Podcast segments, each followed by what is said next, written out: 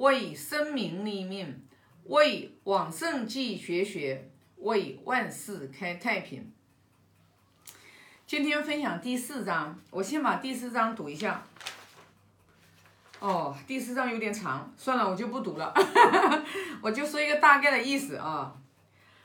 这里讲的是子华，然后呢就是公西华。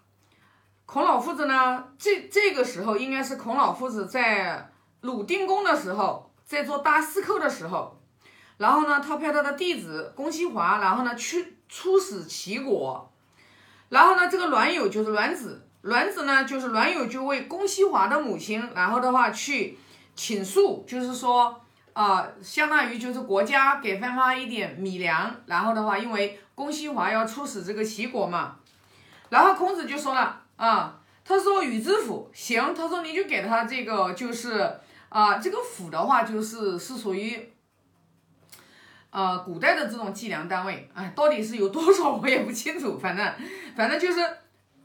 孔老夫子讲的吧，应该是可以，知道吧？就是这个这个量应该是可以的，正常的量。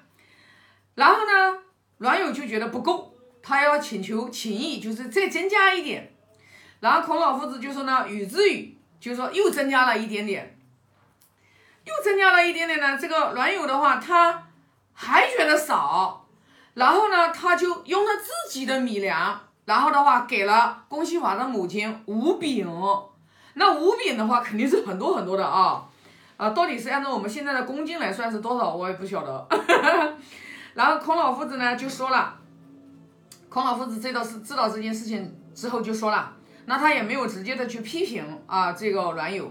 其实的话，从栾友自己把自己的米粮，然后给了这个公西华的母亲吴饼，我们从这一件事情上来讲的话，其实栾友这件事情做的有点不恰当的，不太好的。啊，孔老夫子就说了，就是公西华，他说去这个齐国出差，对吧？他去齐国出差，他乘的是肥马，就乘的高头大马，然后穿的衣服都是很好的这种，就是说裘，叫衣轻裘，因为古代的这个就是动物的皮毛越轻，然后这种衣服的话，它就是越昂贵，那就是。平民的老百姓的话，可能是穿的都是很厚重的那种，就是动物的皮。所以呢，就是孔老夫子就给他讲了，他说：“我听说，君子人周急不济富，就是用我们现在的这个啊，现在的大白话，就是说，救急不救贫啊，其实就差差差不多就这个意思了啊。”就是救急不救贫嘛，那我们现在也是一样的。你说一个穷人跟你来借钱，借个五万块钱，说实话，你可能多想想，哎呦，他啥时候能还给我呀？掂量掂量。但是这个人如果说他一直都是啊经济特别好的，然后生意也做得特别好的，那可能一下子要周转资金啊，跟你借个五万，可能你就很快的就借给他了。其实道理是一样的。那这个里面其实呢，就是我们从这句话上面，我们就可以来分享分析一下。其实公西华他家其实是不是很特别很宽裕的，这就是为什么阮友的话想给他家里面多一点的米粮来补充补充。但是孔老夫子的意思就是什么呢？因为他是属于一个就是出使，出使这个给他这个机会嘛，他才有这个去了嘛。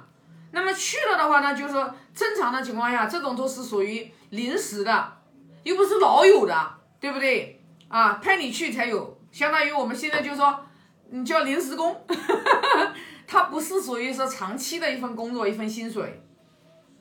那你看下面又讲了这个什么意思呢？原师为之者，就是原师就是为这个孔老夫子当时在为官的时候，这个宰的话就是说。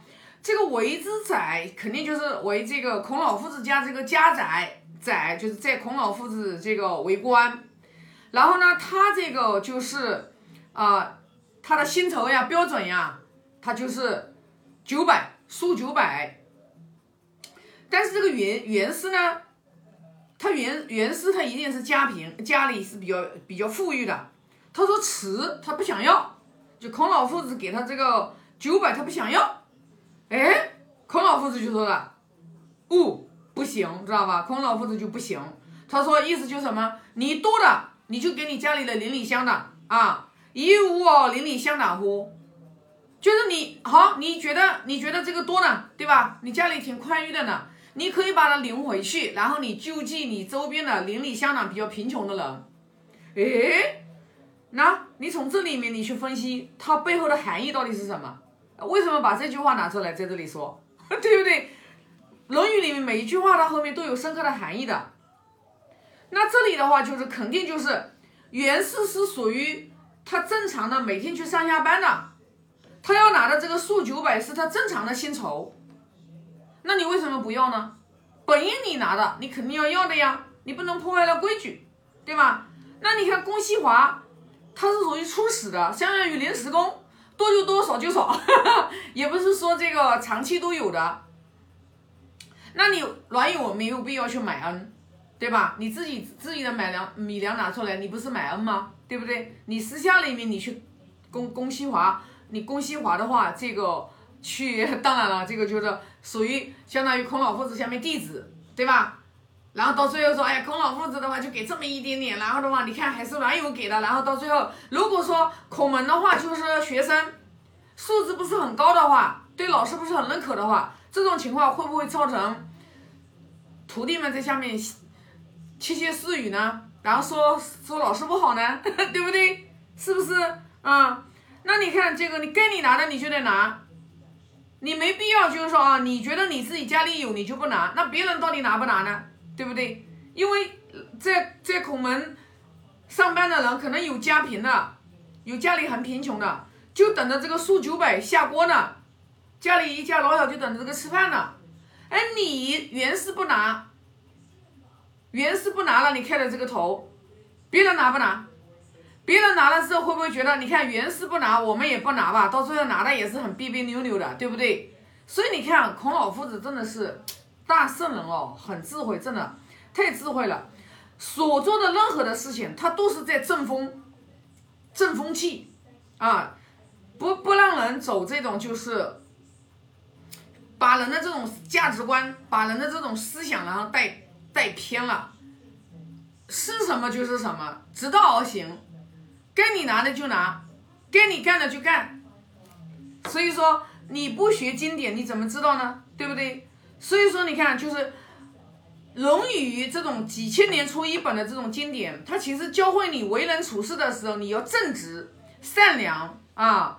君子素其位而行，有所为有所不为啊，就是 就就。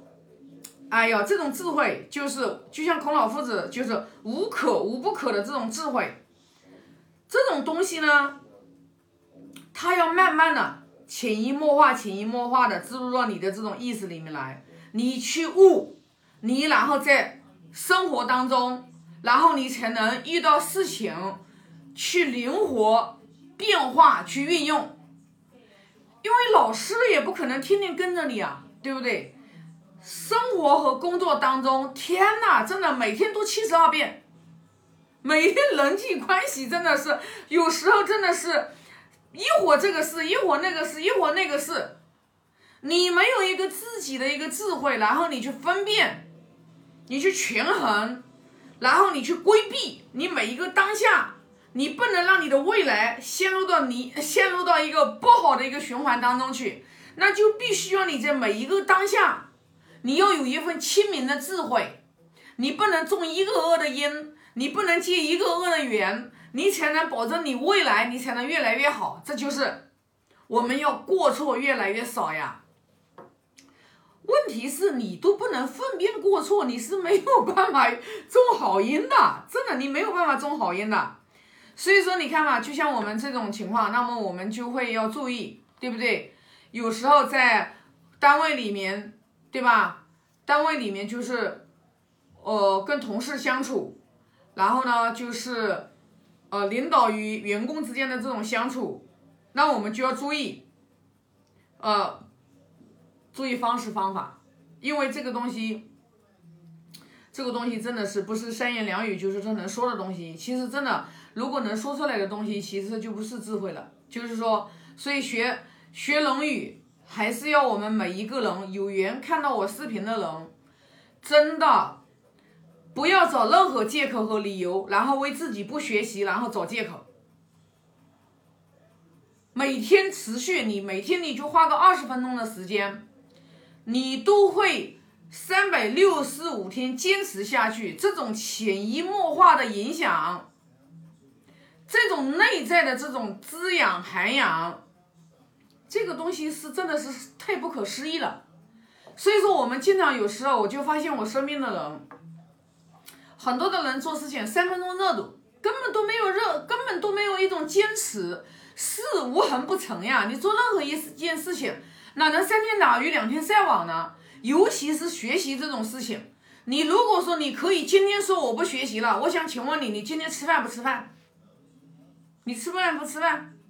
啊？